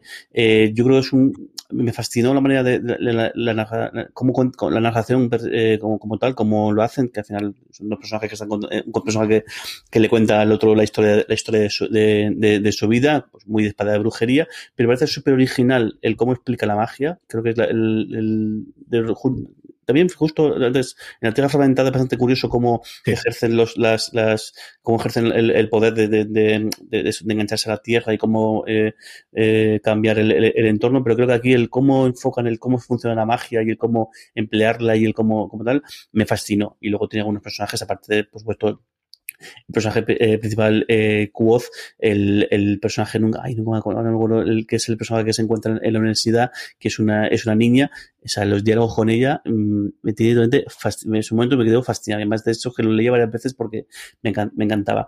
A ver si suerte porque si, y, la, y la traen, porque además lo curioso de esta, de esta trilogía es que eh, en dos ocasiones ha estado, ha estado menos en casi mm. en producción. Mirándolo en, en 2013, eh, 20 Century Fox ya le compró los, las, los derechos para hacer una, además, hacer una, una, una serie y de hecho se puso en, en marcha y luego a final del 2015 eh, el, el, que suspendió y volvió los derechos al Patrick Hoffus y luego además cuando suspendió en 2015 eh, Lionsgate eh, se, el, se, interesó por el tema y le ofreció tanto hacer hacer película la idea era hacer película de lo que fueron los libros hacer una serie del universo que él había creado eh, con esta trilogía incluso hacer un videojuego muy en la estela de The Witcher, porque en ese momento el gran pelotazo que está haciendo en los videojuegos sin duda alguna era de Witcher y intentar tirar por ahí. Y de hecho, en esta, en la adaptación que había de, de serie estaba eh, Lin Manuel Miranda, que en su momento más había salido de hacer Hamilton, con lo cual era un poco, está en boca de todo el mundo, que era el, el poder hacer lo que, lo que quisiera. De hecho, Showtime llegó a, a ponerla en, en marcha y nada, llegó el año, esto en 2017, en 2019 suspendieron la producción y ahí está la cosa. Ahora lo último que sabemos es que sí que parece que a nivel de, de películas, Sam Raimi es el que está detrás de la adaptación de cinematográfica de al menos la primera película, no sé cuántas al final acabarán siendo, pero a ver si suerte y el proyecto de, televisión, de televisión acaba a, a, buen puerto. Lo único que me alegro es que imagino que todos estos cambios, al final Patrick Hoffus está trincando pasta, porque cada vez que compra a nivel de los derechos, pues el hombre está sacándose los cuartos que todos ha dicho, ya. ya que te han pagado, aprovecha y saca el, saca el puto libro el, el, libro. Pero, pero bueno, tampoco pues, muy exquisitos porque hay otros que están siendo bastante peores con lo de sacar libros pendientes que, hemos comentado antes. Así que, a ver, nada, a ver si suerte y eso, tanto sale, sale el libro como eh, la película va a un buen puerto y si encima hacen en la serie, pues mejor que mejor, porque me parece que hay mucho, mucha mucha punta que sacarle al universo que creo Patrick Rothfuss. A mí me gustan sin pasarse. Yo coincido contigo que cuando es bueno es muy, muy bueno, pero hay otros momentos con los que se me hace tremendamente pesado. Y el segundo libro, de hecho, lo tengo a mitad y coincido contigo que entre George R. Martin y, y Rothfuss, lo del anticipar que van a sacar la novela y no la sacas, desde luego la santa de fantasía la llevas como la llevan como la llevan. No, Carlos, tu tercera. Mira, vamos a ponerlo así un poco clásico. Y me, me, me estaba haciendo porque me, me, da un poco la impresión también, un poco, como decimos nosotros, porque fue un actor que me, fue un autor que me encantó. Eh, las primeras, y además tuvo dos o tres, eh, digamos, miniseries, una sobre un gran rey, eh, otro sobre una, una, gran reina, pero luego los últimos libros han sido un poco palizas porque son muy, muy reiterativos. Y hablo de Christian Jack, un, digamos, egiptólogo, eh, ahora un poco, un poco, pero eh, muy, muy, muy, muy muy conocido, eh, hizo una gran serie sobre Ramsés, el Grande, eh, y digo él, o digo Valerio Manfredi, también sobre Roma, un, una, una, una, buena serie clásica sobre Egipto, sobre Roma, eh, yo creo que nos mereceríamos un poco, ¿no? Y ahora que juntar un par de millones de personas en un ejército no hay problema ninguno, porque basta con que tengas una amiga o un Commodore 64 para que crees ahí todo, todo, toda la gente sin ningún problema, pues eh, ya digo, quitar, puliendo un poquito la, la, excesiva paliza que da con, con, con respecto a, a la religión o unas cosas de ese tipo, pero sí que es el- sobre todo la, la, la, pentalogía, mejor dicho, de Ramsés era muy, muy entretenida, muy divertida. Eh, te venden el personaje, fue un farol impresionante, además vivió hasta los noventa y tantos años, lo cual en aquel tiempo parecería pues que era, que era inmortal, ¿no? Y con unos detalles y un, y un no quita el que sea un poco paliza con algunas cosas, no quita que sea un tío con mucho rigor, con muy serio y con una, un- una programa- un- con un- un- un- una lectura ágil y entretenida. Verdad, a mí me gustó mucho la trilogía de, de Paz Zahir, del, del, Mm. del juez. Me gustó mucho, mucho, disfr- disfruté un, un- un montón. Y ahora que dices de Comedia 64, perdonad que me cuele con esto, pero si habéis visto el último episodio de WandaVision, eh, Vision está en un momento utilizando un Commodore 64 que conecta a Internet y recibe un, un email. Lo cual no, tengo, mi- tengo mis dudas de, porque sé que hace poco leía a un tipo que fue capaz de conectarlo con, a, a Internet, pero lo que yo no sé si su- en su día hubo siquiera modems para, para el Commodore 64. Tendría que mirarlo. Pero es un 64 o es una amiga. ¿Tú estás seguro que es un Commodore? es un, es un Commodore porque es la, la pantalla azul, la pantalla, es la pantalla azul con el, con el tipo del Basic, no sé qué, no sé cuántos. ¿Te acuerdas que si el, Sí, si sí, perfectamente. eh, había una versión que salía con el la pantalla verde, que era cuando utilizas el cartucho, y cuando, no, la pantalla verde era el Basic normal, y cuando ya tenías el, cartu, el cartucho de más, eso era con, era el, era como el 64. Sí, yo creo que sí, al menos para, para correo solamente segurísimo. Yo creo que aquí en español llegaría, supongo que solamente sería gente que estuviese. En lo que decía don Carlos de Christian Jay, yo me acuerdo de este fin de semana, es que me- la cría me pidió uno de los libracos gordos que tenía de, de, de Egipto, y es uno de los gordos que tengo es todo sobre Ramsés el Grande, sobre Ramsés el Segundo, y me enseñó imágenes además sobre la batalla de Kadesh, que es prácticamente el cuarto episodio de la, de la batalla contra los hititas, que es uno de los primeros momentos de propaganda militar y de hemos ganado, que no hayamos ganado, ¿qué Bueno, más a mí hay? No, no, no, no fue una victoria tan exagerada. No, como- pero fue, fue desde luego muy bien vendida después en el pueblo, al menos por lo que se conoce posteriormente, ¿no? Y, le- le- y lo que se ha investigado posteriormente. Y le contaba a mi hija esa parte y digo, hay unos libros además que te pueden gustar cuando seas un poquito más mayor y luego que papá ha visto la momia de Ramsés. O sea, que esa la he visto yo y impresiona. O sea, cuando entras, la primera vez que fue al Museo Egipcio, estas cosas que estás atontado y no entré, pero la segunda vez entré a la sala de Mamomia y tienes ahí a Ramsés, que es altísimo y cuando, cuando llevaron Se le ven todavía los pelos. Cuando llevaron a Ramsés a París para todo el escaneo, todo el estudio que hicieron tan profundo, los recibieron con honores de jefe de Estado, ¿eh? Mm. A la, a la, a la momia en, en, en- en el aeropuerto, en el Charles de Gaulle y en Orly, en, en, en el, en, el Palacio de la República. Yo me quedé impresionado. Impresionan todos porque no solamente tienes a Set, tienes un montón de los de los de los clásicos, pero Ramsés lo que recuerdo perfectamente es que todavía se le conservan hilos pelirrojos. Le ves el pelo pelirrojo. Es una cosa, en fin. Fascinante. Los egipcios, estas cosas.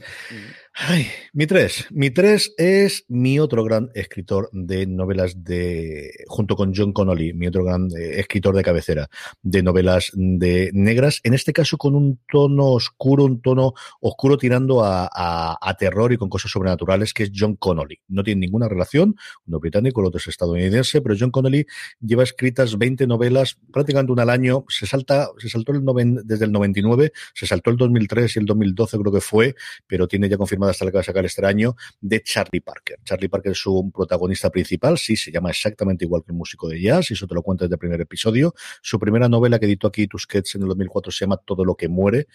Tiene uno de los arranques de novela más brutales que yo he leído nunca, que nuevamente no sé si contar o no si no lo he leído nunca, pero es, es, es, es brutal, brutal, brutal la poral.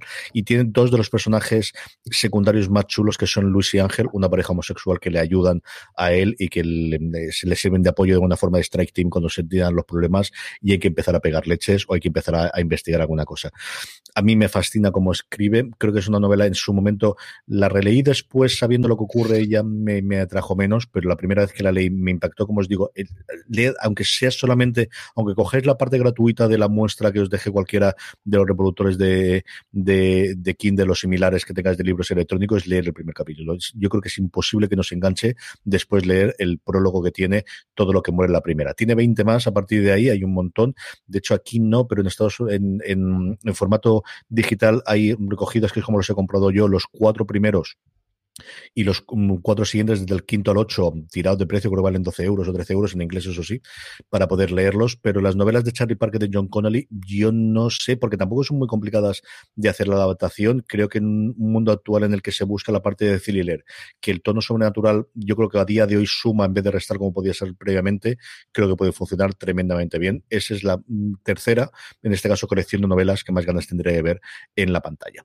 Jorge vamos con tu dos pues mi dos voy a, mencionar una que tengo la certeza de que se va, que va a producir y es el, bueno, el, la Tierra Media en los Anillos, todavía no, no, está claro del todo cómo, cómo le, le, va, le, van a bautizar, pero bueno, el proyecto estrella de, Amazon para los próximos cinco años, si no me, equivoco, que ya comentamos en, en yo creo en, el top de, las series por, por, por venir, que decir, al final soy un fanático absoluto de, Tolkien y con muchas ganas de, ver qué, han hecho, a pesar de menos nos sacan, aparte de, algunas imágenes por ahí y por algunos anuncios del, elenco, a ver si hemos llegado por fin un teaser o un trailer o algo, o algo parecido, que estaría muy bien para, para dar, poner los colmillos un poquito más largos y a ver qué pasa.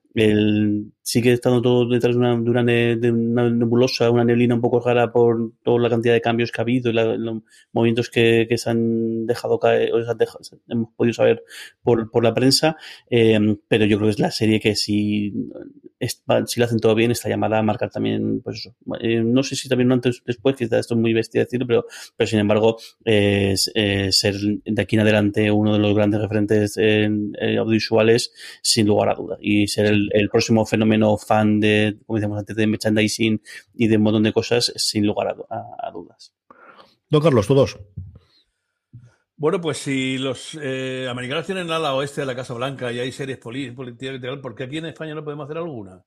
Pues yo propongo como número dos eh, que se haga una miniserie, por ejemplo, sobre la conjura, el libro de Jesús Cintora, o mucho mejor sobre el director de David Jiménez García, que nos cuente los, los entresijos de cómo funciona esa prensa tan pretendidamente independiente y tan potente que eh, forma la caverna en, en, España. Eh, una miniserie política sobre una cosa que eh, es actual, pero no tanto, y que reflexione sobre eh, dónde estamos, puede ser algo interesante, ¿no? ¿Parece? Muy complicado. Lo que pasa es que eso decimos siempre que es que además siempre yo siempre, yo siempre digo con envidia sana de, de cómo Estados Unidos eh, su vehículo para, para contar las cosas es el, el mundo visual, antes las películas, ahora en conjunción con, con, con, las, con las series, pero tú fíjate, el libro del director que tú mencionas ni siquiera pone nombre a la gente, ¿sabes? Porque él ni siquiera eh, se, atreve, nombre, se atreve claro. no, porque no, no, le dieron permiso y porque no sabía que, le, que, que la, la, que podía caer, caerle podía ser eh, eh, fin. De hecho, solamente creo que tienen puesto nombre una o dos personas que sí que dijeron que querían que, que pusiera su, su, nombre, pero bueno, así que imagínate el, lo que está costando y, y lo que, lo que costará todavía, yo creo. Yo creo que eso es una cosa que sí puede entrar aquí si la coge a Netflix o la coge a Amazon, que está por encima de ese tipo de cosas, creo. Claro. Porque al final todos están por encima hasta que de repente del gobierno puedan decir alguna cosa en cuanto a la tasa o en cuanto a los. No lo sé. Pero vamos, que si alguien. Creo que antes sería totalmente imposible salvo que fuese una cosa muy de alguien caído totalmente de gracia y entonces se puede machacarlo sin piedad porque ya hay consenso. Creo que alguno de las de las americanas, cuanto menos dependa de ellos los ingresos de lo que aparezca en el BOE, entonces sí que creo que puede aparecer. Si no, lo veo tremendamente complicado. Sí que se ha atrevido un poco eh, Sorogoyen, sobre todo con, con mm. el, yo creo la película, la película de, de Paesa, eh, sí, porque claro, fue, fue, un escándalo que, lo que le pasó al PSOE en, en, su momento, entonces claro, ahí sí que están nombres y apellidos de gente del, de gente del PSOE, eh, ministros y incluso la presidencia del gobierno, pero al final fue un hecho que sí que pasó hace tiempo y ahí es que no hay nada que ocultar porque es que es, es, es lo que hay. Y luego sí que, por ejemplo, en, en alguna que otra eh, serie de películas sí que yo juraría que, que, no, no recuerdo ahora cuál, pero justo comentando en algunos de estos programas mencionamos una serie que es la primera vez que en, la, en la que mencionaban un partido político eh, por, el, por el nombre. Sin embargo, por ejemplo, Sorogoyen en, en El Reino no menciona en ningún momento, aunque todo indica por el tipo de casos que, que le, está contando eh, como que deja indicios de, de, qué partido a qué partido se refiere pero llega a mencionarlo de hecho eh, crematorio que decía también antes don Carlos tampoco se menciona el, el, ningún partido político y además en este caso es que en España tampoco había durante mucho tiempo hemos tenido muy poquitos partidos que, que, que hicieran. El, no sé, quizás sí, lo que decías tú, quizás Netflix eh, o HBO, que, que, están por encima de todo esto, sí que se pueden atrever a hacer algo de esto. Sí que este año hemos tenido eh, este año pasado eh, la producción sobre eso todo del, del, mundo terrorista, de terrorismo y de ETA, que sí que al menos ha sido un, pasito a contar un poquito de nuestra historia y ahí también pues sí que eh, hay, hay personajes y hay personajes que, existen en su momento que con nombre y apellidos, pero mm, no sé, me parece a mí que, hay demasiado miedo todavía a, a decir en grande tal personaje o tal eh, político o tal partido político esto y lo otro. Pero bueno, quizás sí que sea una cosa de cuestión de tiempo. Mi 2 es un recuerdo llamado Imperio y lo he traducido así de A Memory Call Empire, la, eh, porque todavía no tiene traducción en España, cosa que me sorprende una barbaridad. Es la primera novela de una trilogía de Arcadi Martín, que es el nombre eh, de autor que ha decidido coger Annalyn Weller. Es su novela debut y es sencillamente maravillosa. Ganó el Lugo el año pasado, estuvo como finalista tanto del Locus como del Nebula y es una historia mm, de ciencia ficción en un imperio mm, que está en decadencia mm, con sus altibajos, llamado Teiscalan. Es, los nombres son absolutamente impronunciables en toda, yo creo que he hecho a propósito. Y la llegada de una nueva embajadora de una de las... Eh, estado realmente es una estación que está justo en la frontera, que tiene siempre ladeando el de que no la anexionen porque al final el imperio se va comiendo absolutamente todo lo que pilla y aquí están negociando el que no lo incorporen dentro del imperio y mantengan su estatus más o menos de neutral o de independencia. Y como curiosidad lo que tiene esta mujer es que lleva dentro de eh, su cabeza los implantes de los recuerdos del embajador anterior. Esta gente en la, en la, en la nueva, en la base estelar, lo que han descubierto, lo que han logrado desarrollar es una tecnología que te permite trasladar los recuerdos de alguien fallecido y crear una especie de líneas de imagos que les llaman ellos, de línea de recuerdos, de forma que, pues eso, que se transmite de padres a hijos, aquí es dentro del imago, puedes transmitir las experiencias previas que tengan y esa concatenación. Es una cosa que es complicada, igual que lo sería la otra que estuve barajando para meter aquí, que es eh, Justicia Ancilar de Anne Leckie, que tiene muchas cosas similitudes. En Justicia Ancilar lo que ocurre es que es una nave la que tiene a través de una a través de, tiene conciencia, a través de un ser que aparece o que pueden eh, manejar ella a partir de ahí. Son dos novelas que tienen muchísimo diálogo interior, que tienen muchísimo comentario, porque al final es lo que ella está pensando, en este caso, esa dualidad de entre ellas con esa segunda persona que tiene dentro, con el que tiene. Pero aparte de eso, es una novela maravillosa de investigación, de intriga, de un space opera en toda circunstancia, muy centrada en la, en la capital de este imperio galáctico que lleva muchísimo tiempo funcionando, pero que tiene sus recillas internas y una especie de conato de guerra civil. Ella se ve envuelta en todo este follón. Es una novela que, mm, mm, si leéis en inglés, de verdad, acercaros a ella. A mí me ha parecido las mejores cosas que he leído recientemente. Es mi novela favorita de ciencia ficción del año pasado, con diferencia, y a ver si llega la traducción en España, que yo creo que será o un recuerdo o una memoria llamada Imperio, la primera en la trilogía. Bueno, me ha gustado tanto que la siguiente sale en marzo, la tengo ya comprada mm, anticipada en Amazon, cosa que creo que no con la puñetera vida, pero dije, quiero en el momento que esto llegue la que pueda leer de nuevo. Así que esta, eh, como decía Arcadio Martín, un recuerdo llamado Imperio, una memoria llamada Imperio, a, Memory Call Empire, es mi segunda novela que más ganas tendría de ver adaptada a lo de visual y también la de Arlequi, que luego se lo comento un poquito más. Jorge, ¿cómo ha llegado al final? La uno. Pues mi número uno es, lo comento eh, en alguna ocasión en este, este programa y en otros, y es todo el universo de Battletech. Eh, que no los conozcáis, son una serie de.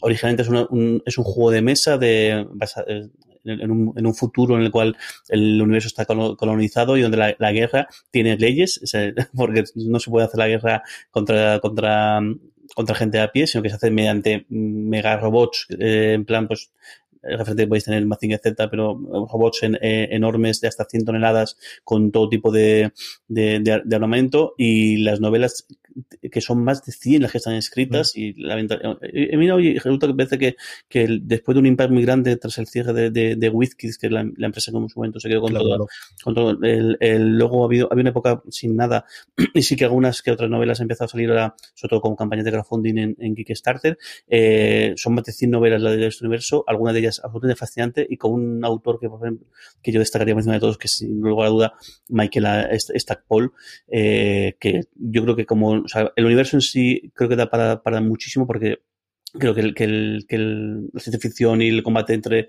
entre robots puede ser fascinante hoy en día con la tecnología para hacer series y demás. Y luego es que, eh, efectivamente, las que, las que hace Stackpole, el, todo el hilo de la política que tiene es increíble. O sea, yo creo que, que, a nivel de podemos decir, el ejemplo que ponemos siempre también el de Juego de Tronos, de como el politiqueo y demás también tiene su, su miga, más allá de lo que es lo, las batallas y los dragones y demás, aquí pasa exactamente igual. Creo que es un, un universo súper rico, con un hilo del que contar historias que ya está, ya está escrito y se puede guionizar y ojalá alguien alguna vez eh, decida dar el paso a, una, a algo que en realidad ya se convirtió en serie, porque hace, un, hace unos años, hace unas décadas, eh, hicieron una temporada de, de esta serie en, en, dibujos animados, que además tenía la novedad de que cuando pasaban al combate entre los, bate, entre los Mech, los Battle Mech, que como se llaman los, robots, se pasaba a un formato tridimensional que se hacía por ordenador, que bueno, pues recordaba un poquito a lo, a lo Babylon 5, todo se ha dicho a, ese, a ese nivel de, de, de, detalle, pero yo disfruté en su momento eh, eh, bastante, pero ojalá alguien se anime a comprar este, los derechos de este universo y se lance a hacer una, una, una, una, una película, una serie, eh, lo que sea, porque creo que puede tener mucha, mucha, mucha pegada. Yo, ahora que lo dices tú, desde luego lo más parecido a Juego de Tronos que pueda haber que yo sí, conozca sí. en novela, ¿eh? O sea, toda sí, la parte de los aviones y de los, las casas, las partes de las intrigas y con la parte de las batallas, a mí que en vez de con dragones, con mechs. Sí.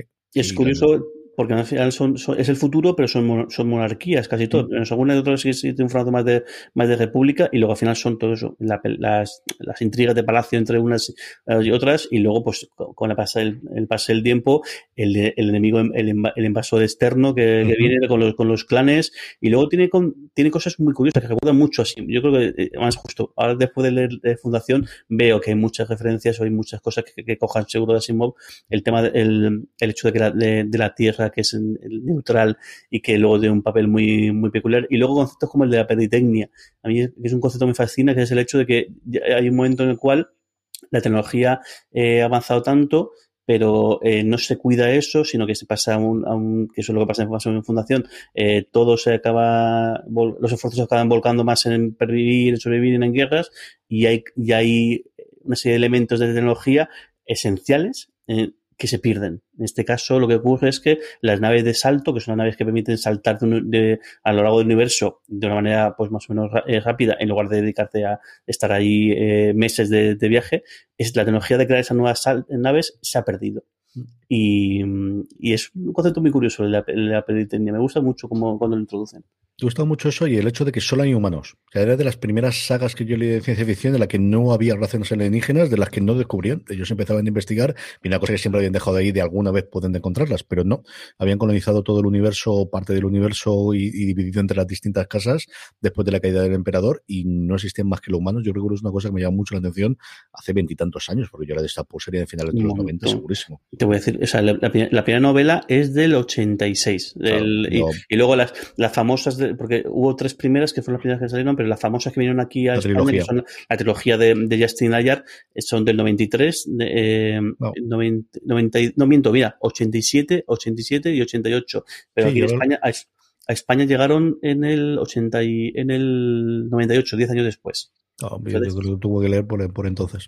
Don Carlos, ¿cuál es la que está en el puesto número uno? Pues vamos a ver, si Jorge es reiterativo y digamos un poco paliza con Battletech, yo creo que ya podéis imaginaros perfectamente qué es lo que voy a decir yo, ¿no? Cualquier cosa, cualquier cosa, pero preferiblemente el planeta Sky de Jack Vance. A mí es un autor que me, me, me maravilló, me, encantó y aún lo veo. Hace poco hicieron una, una edición y volví a comprarme uno de los primeros libros de Planeta Sky, pero luego, desgraciadamente, la, la, la, la editorial no ha continuado editando los, los, los libros, ¿no? Eh, es que es, un lirismo, es una, una, poesía, es una cosa tan, sin ser fantasía y siendo ciencia ficción, ¿no? Es algo eh, de verdad eh, exuberante. Eh, eh, ¿Te imaginas en, esa, zona, en, ese planeta, o con esas, esas esas comidas, esas zonas, esas, esas, ciudades, esa gente, ¿no? El lirismo que, que, que pone en la descripción, que no, yo creo que en otro tiempo sería muy complicado de poder llevar a la, a la pantalla, ahora, ahora se podría solucionar perfectamente. Desde luego no es el Jack Van, la, pena es que haya llegado un poco tarde o que, que, no está ahora de moda. Falleció no hace mucho tiempo también, pero no, no, no, no, justo cuando, digamos que la cresta de la ola que tuvo en un momento dado, porque se publicó aquí en, en ¿qué fue? No, Minotauro, no, no me acuerdo qué, qué, qué, editorial publicó aquí prácticamente todo. El primero fue en ciencia ficción y luego todo lo de fantasía lo publicaron todos seguidos, que fue un momento de, de boom. Ha llegado en el, en el, de la hora y nadie aún lo ha visto, ¿no? pero sin duda sería una espléndida, una espléndida, espléndida serie de ciencia ficción. El Planeta 6, por ejemplo, o Los Príncipes eh, Dragón, que lo- dos o tres cosas que tiene por ahí, La Tierra Moribunda, un- unas cuantas cosas, serían sensacionales como, como miniserie de ciencia ficción. Pues yo termino con Fundación, ¿para qué vamos a decir otra cosa? Estoy loco por verla, igual que Jorge con el Señor de los Anillos, tengo muchísimas ganas de verla, tengo muchísimas ganas de, de releer las novelas, yo leí en su momento las dos primeras, que al final, eh, y cómo es el proceso de adaptación de unas novelas de los 50, pero que realmente son relatos de los 40, los escribe en plena Segunda Guerra Mundial. Hay una introducción a la, a la primera o la primera novela en, en, en, en- en Estados Unidos en inglés, como lo estoy leyendo yo, en el que cuenta todo el proceso de cómo funcionó para poder hacerlo. Y al final le ocurre una cosa muy parecida a Star Trek, es que se fue olvidada durante mucho tiempo y luego es cuando realmente tuvo el pelotazo y cuando funcionó, hasta el punto de que le pidieron que escribiese cuatro más. Y de hecho hay siete que llegó a escribir Asimov, luego mm, eh, entre secuelas a la trilogía original y precuelas, luego hay continuaciones por otros autores. Las siete, por cierto, que antes que os decía yo lo de Amazon, ahí eh, están las siete por 12 dólares, creo que si las queréis leer en inglés, en un paquete de las siete novelas enteras. El otro día las descubrí en Kindle y ya me las compré directamente para tenerlas. Eh, tengo mucha curiosidad por ver cómo la adaptan. Creo que hay partes en las que quedarán mm, anticuadas y se nota de cuándo se escribieron. Como os digo, no, no- os dicen los 50, no, no, mentira. Los relatos originales son de los 40 y luego se recopilaron, se recopilaron en, en novelas a partir de los 50 pero al final es una de esas grandes sagas que hay, vienen muchísimas cosas de ahí, entre esa y la saga de Yo Robot hay muchísimas de las bases de la ciencia ficción moderna que se asientan y que, y que tiene referencias en la gente. Yo creo incluso los autores actuales, posiblemente algunos desconocidos, porque beben de lo anteriores que ya a su vez venían influidos por, por Asimov. Es que hay como tres o cuatro generaciones de que esos conceptos, la- las leyes de la robótica de Asimov, al final es una cosa que está totalmente aceptada y puede que haya gente que lo utilice que ni siquiera sepa de dónde vengan, ¿no? Yo es, mm, tengo unas ganas locas por verla, a ver si la tenemos antes de verano y si no después. Sabemos que está en procedimiento y a partir de ahí es el dinero que se está gastando en la gente. Es decir, que tenemos a Harry hecho por. eh, es decir, es que los actores que tenemos son una absolutamente pasada. O sea, yo en cuanto me enteré que, que, que cogían como Harry a, al señor, se me dio totalmente a Harris, eh, me pareció, dice, ¿quién más puedes tener? Y además, es lo primero que hace después de Chernobyl hacia lo grande. O sea, cuando podía elegir hacer cualquier absolutamente cosa. Tengo muchísima ganas de ver Fundación, ¿qué voy a decir? Así que todo eso. Jorge, ¿alguna más tenías por ahí? Pues tengo unas cuantas bolas extra, el- de todo un poco. Eh, por ejemplo, Aníbal, el, la serie creo que fue una, adaptación del, de, todo este todo este, este personaje que, que tanto éxito tuvo en su primera en su, primera versión cine- cinematográfica con el de los corderos, pero luego con una segunda parte con un Aníbal que a mí me, fascinó por completo la película. Y luego la serie me parece increíble. O sea, yo creo que es, que es algo que, que, que sorprendió a todo el mundo. Eh, una pena que, que la cejaran como la cejaron, porque yo creo que voy a aguantar un poquito más.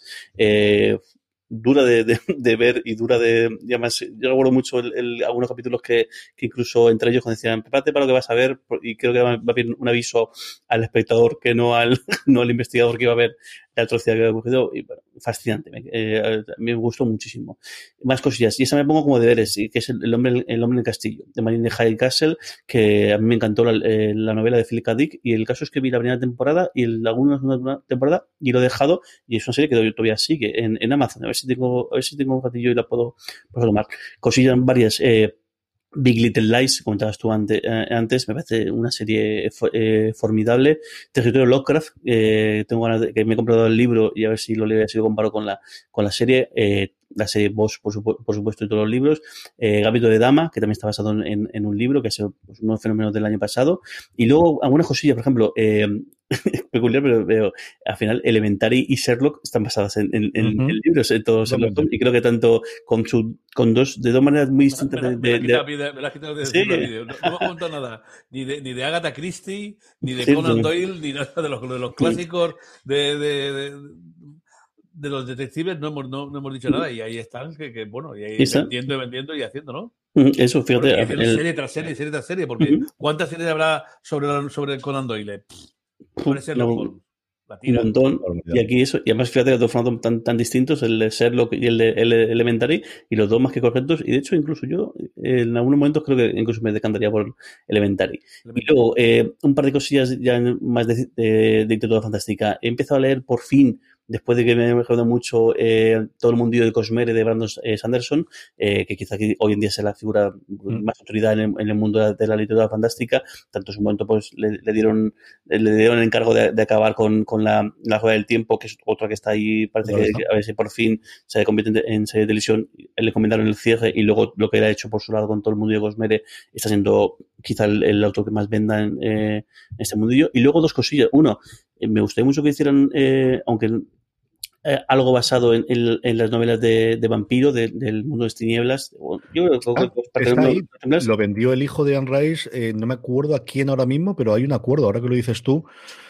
Mm, hay, había un acuerdo para hacerlo recientemente, no me acuerdo, sé con HBO. Ah, Sigue hablando, Jorge, lo miro mientras. No, me refería más que a London Heights, al, al vampiro, al mundo de las tinieblas. Sí, al mundo de vampiro. Al, al mundo de vampiro del, del, del- lo que viene de- derivado del juego de rol. Pero también tiene unas novelas, a mí me gustan mucho las las de, la de Edad Oscura, que, la- las que son más, de- más del medievo, pero luego tienen el, el resto de novelas que sacaron, eh, el- no, fueron- no son grandes novelas no son- en cuanto a que son grandes libros, pero bueno, si te gusta el mundillo seguro que te entretienen. Y yo creo que también ahí tienen eh, mundillo para contar. Hicieron un, un desastre absoluto hace un montón de tiempo intentando adaptar algo que fue aquello bastante terri- ter- terrible el resultado y creo que ahí tienen bastante eh, que sacar. Y luego también, y, y en este caso creo que sí que está algo en proyecto, el mundo de Games Workshop, el mundo de, de, de Warhammer, de Warhammer Fantasy, Warhammer 40.000. Creo que hay una serie en proyecto con Warhammer 40.000, lo que no sé si es de, es de anima- ani- animación. Podría haber visto algo así un, un- poco de lado, pero eh, Game Workshop que está convirtiéndose en un emporio mucho más grande de cuando yo era, de cuando yo empe- empecé. De hecho, eh, cotiza en bolsa y no paran, y a pesar de la pandemia han tenido resultados muy, muy buenos este, este año. Y creo que, por ejemplo, de todo lo que han hay un montón de novelas, tienen incluso, ellos, la división se llama Black eh, Library y tiene un montón de novelas, tanto la parte de Warhammer Fantasy, que es la, la de fantasía medieval, como la de 40.000, que es la más de ciencia ficción o de fantasía en el futuro. Y, por ejemplo, las, las, las, los libros de hay un autor que se llama William King, que, que, que me gusta mucho, mucho. Y tiene, por ejemplo, le encomendaron hacer todo lo de Gotrek y Félix, que son de los personajes eh, más conocidos del, del, del, del Warhammer clásico, del, del, del fantasy, que creo que podrían estar muy, muy, muy chulo adaptarlos a, a, a televisión. Muy bien, don Carlos, ¿alguna más que tienes por ahí? Ah, tenía- ya se comentó eso de, de Conan Doyle, de Agatha Christie, y luego también, pues, que cosas que, que- que quería. No hemos- hubiera podido decir alguna cosa sobre, de, sobre novelas, sobre obras clásicas. ah, qué gran serie podría haber en la Odisea, la Ilíada, en la Eneida, eh, por ahí medio. Sobre arqueología, también eh, hablando de documentales. Yo he empezado en Dioses, tumbas y sabios de Ceram, pero bueno, hay un montón de, cosas más. Eh, también tenía pensado aquí algo sobre naturaleza, que no hemos comentado nada, sobre alguno de los, libros de Attenborough o de. Eh, ahí había unas cuantas cosas que, que tenía apuntadas, pero he optado por comentar las que os he dicho ahí al principio. Yo he comentado alguna de conforme lo tenías, como te decía antes, Justicia Ancilar y el resto de las novelas de la trilogía de Anne Lee que me apetecería. Y luego siempre venía en la cabeza, cuando estaba hablando de las series españolas, Don Carlos, los episodios nacionales. Que al final es una de las cosas que siempre he tenido que leer y de las que siempre estamos ahí y que tienes un montón de cosas para poder contar. Y yo creo que alguien bien cogido a día de hoy con los medios que tenemos para hacer los episodios nacionales de Galdós, yo creo que podría funcionar bastante, bastante bien. Y creo que tendría, más allá de solamente lo nuestro, fuera. Ahora que hay esa demanda de contenido español, de verdad que yo creo que podría tener el contenido fuera. Y se está viendo, vamos, evidentemente la casa de papel y, mira tú el caso de Lupin y cosas similares. ¿no? Yo creo que una cosa histórica aquí que no solamente los ingleses saben hacer series históricas o que no solamente tenemos que irnos a la época victoriana. De verdad que yo creo que los episodios nacionales mm, podríamos tener una serie muy, muy apañada para verse no solo en España, sino también fuera. ¿Eh? Justo, justo además el año pasado salió una edición nueva porque fue el centenario del fallecimiento Mm. de, de Pere Galdós y lo que no estoy seguro es, es quién ha sido el encargado de, de- de recogerla, pero el año pasado hubo bastante otra vez revuelo o hubo, hubo estar un poco en, en boca de, de varios círculos porque el hecho de, de esa nueva edición de los episodios nacionales que están recogidos en, no me acuerdo en cuántos volúmenes y sí, y sí que se merecía mucho, mucho la pena que habéis lanzado a hacerlo porque además es, además es una cosa que adolecemos mucho y es que conocemos muy, conocemos nuestra historia pero solamente episodios muy, muy, muy, muy puntuales de, o intervalos muy, muy específicos de la historia. Quizá el ministro del tiempo ha sido la que ha ayudado un poquito a conocer, a conocer esas, todos esos intervalos que no conocemos ta- tanto, y creo que el, el conocer el, el, el final, cómo fue el, todo el, final del siglo, o sea, el siglo XIX de España fue una cosa increíble en cuanto a acontecimientos de todo tipo. Y creo que estaría muy, muy bien, creo que, que hiciera algo así. Señor. Pues nada, hasta que ha llegado top. Volveremos la semana que viene con uno o dos tops. Veremos a ver que nos apetece hacer, con eh, qué hacemos sobre las series. Mucho más contenido en fuera de series.com. Y como os decía antes, pondremos todos los enlaces eh, en las notas. Si os apetece comprarlo eh, o vais a comprarlo desde Amazon, aprobaros no solo para esto, sino para cualquier otra cosa. Amazon.foradeseries.com, que os va a costar lo mismo. Y a nosotros una pequeña ayuda nos llegará a partir de la compra que hagáis. Jorge Navas, un abrazo muy fuerte, un beso muy fuerte hasta la semana que viene. Un beso muy fuerte. Nos vemos la semana que Don. Carlos, tenemos que arreglar lo del micro que se diga a la misma altura, que luego para editar esto es una locura. Cuídate mucho, un beso muy fuerte. Cuidaros mucho. Y a todos vosotros, querida audiencia, gracias por escucharnos, gracias por estar ahí. Mucho más contenido en fuera de series.com. Recordad, tened muchísimo cuidado. ahí fuera.